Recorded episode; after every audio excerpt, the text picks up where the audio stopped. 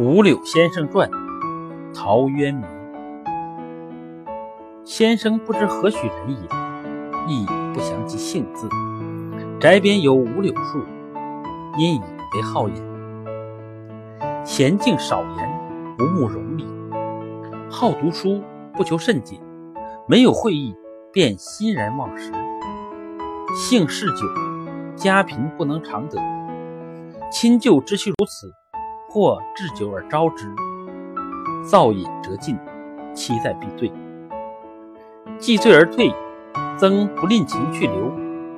还土萧然，不避风日。